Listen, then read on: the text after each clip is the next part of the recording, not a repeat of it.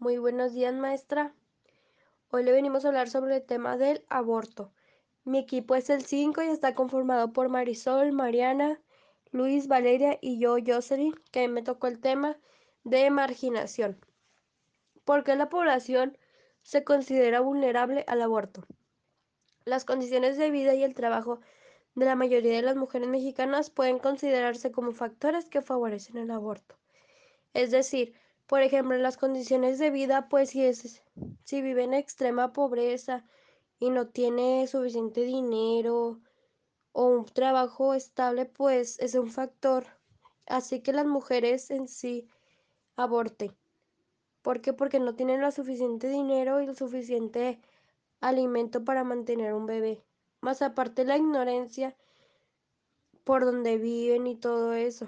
Como se da mucho en allá por Oaxaca, o Venezuela y así, que no tienen la suficiente también información o no están informadas sobre los métodos y pues ahí andan abortando con pastillas o andan yendo a clínicas clandestinas.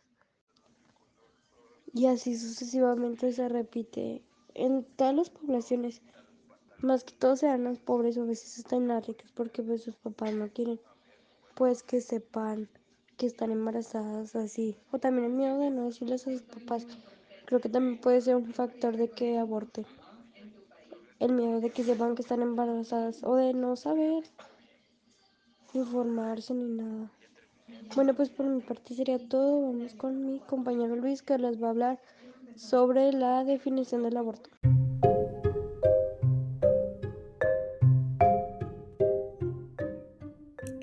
Hola, ¿qué tal? Buenos días. Nosotros somos el equipo 5 y hoy les hablaremos sobre el tema del aborto, de cuáles son sus causas, sus consecuencias, por qué es considerado un grupo vulnerable y por último, pero no menos importante, sus estadísticas. El equipo está conformado por Marisol, Jocelyn, Valeria, Mariana y su servidor. Yo les daré la definición de, de aborto. Un aborto es una interrupción del desarrollo del feto cuando el feto tiene menos de 20 semanas. Hay dos tipos de aborto, natural y medicinal. Un aborto espontáneo ocurre cuando el feto se pierde por causas naturales. Por otro lado, por droga se provoca intencionalmente con el objetivo de eliminar al feto con o sin asistencia médica. Se calcula, que cerca de 46 millones de mujeres al año recurren a esta práctica en todo el mundo. De ese total, cerca de 20 millones practican abortos inseguros que ponen en riesgo la vida de la mujer. Cuando una mujer sufre un aborto, su salud queda resentida y su estado dependerá de las causas y características que lo hayan producido.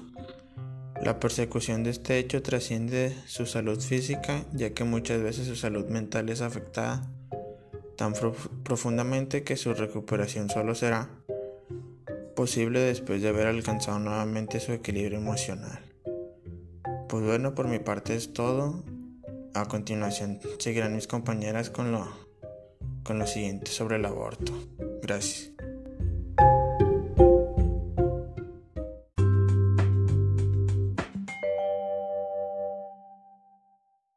Buenas noches, mi nombre es Marisol. A continuación les hablaré de las complicaciones que tienen o pueden presentarse después de un aborto.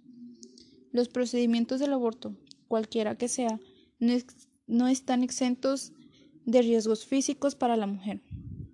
Riesgos que pueden desencadenarse más adelante, como problemas para concebir y para mantener un nuevo embarazo. Enseguida les hablaré de cuáles son los tipos de aborto y sus complicaciones. Aborto por succión, legrado o aspiración. Provoca infección trauma del cervix, peritonitis, endometritis, laceración o perforación del útero. Aborto por dilatación y curetaje. Provoca perforación uterina, hemorragias, infección del tracto genital, laceración de intestinos, absceso pélvico y tromboembolismo. Aborto por dilatación y evacuación. Provoca infección pélvica, renal, del cervix y peritoneal. También puede desencadenar que la mujer tenga futuros embarazos con implantación ectópica. ¿Qué quiere decir esto? Que el bebé no se adhiera donde debería de ir.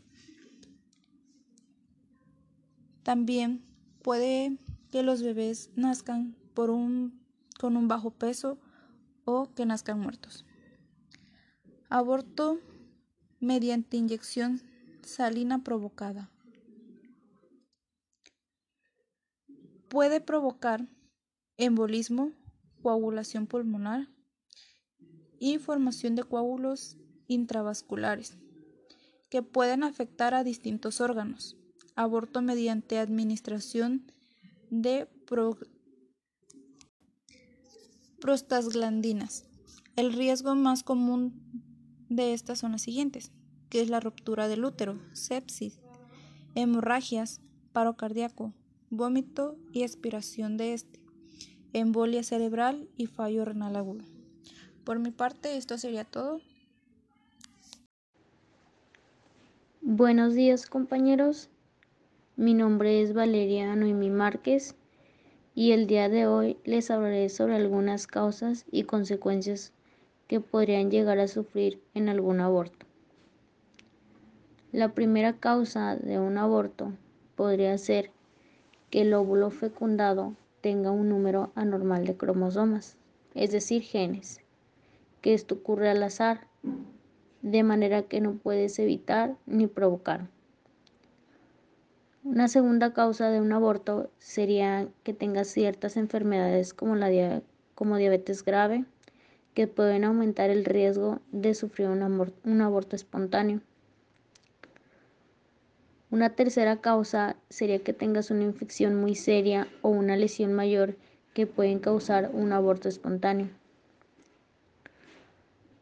También si los abortos espontáneos tardíos después de los tres meses pueden llegar a ocurrir anomalías en el útero ya que si has tenido más de dos abortos espontáneos seguidos, es muy probable que tengas otro. Las consecuencias que puedes llegar a sufrir en un aborto serían las principales complicaciones, como sangrado severo, infección, peritonitis, lesiones en vagina y útero e incluso te pueden llegar a causar la muerte. También pueden darse las consecuencias a largo plazo que afectan a embarazos futuros, entre ellas la infertilidad.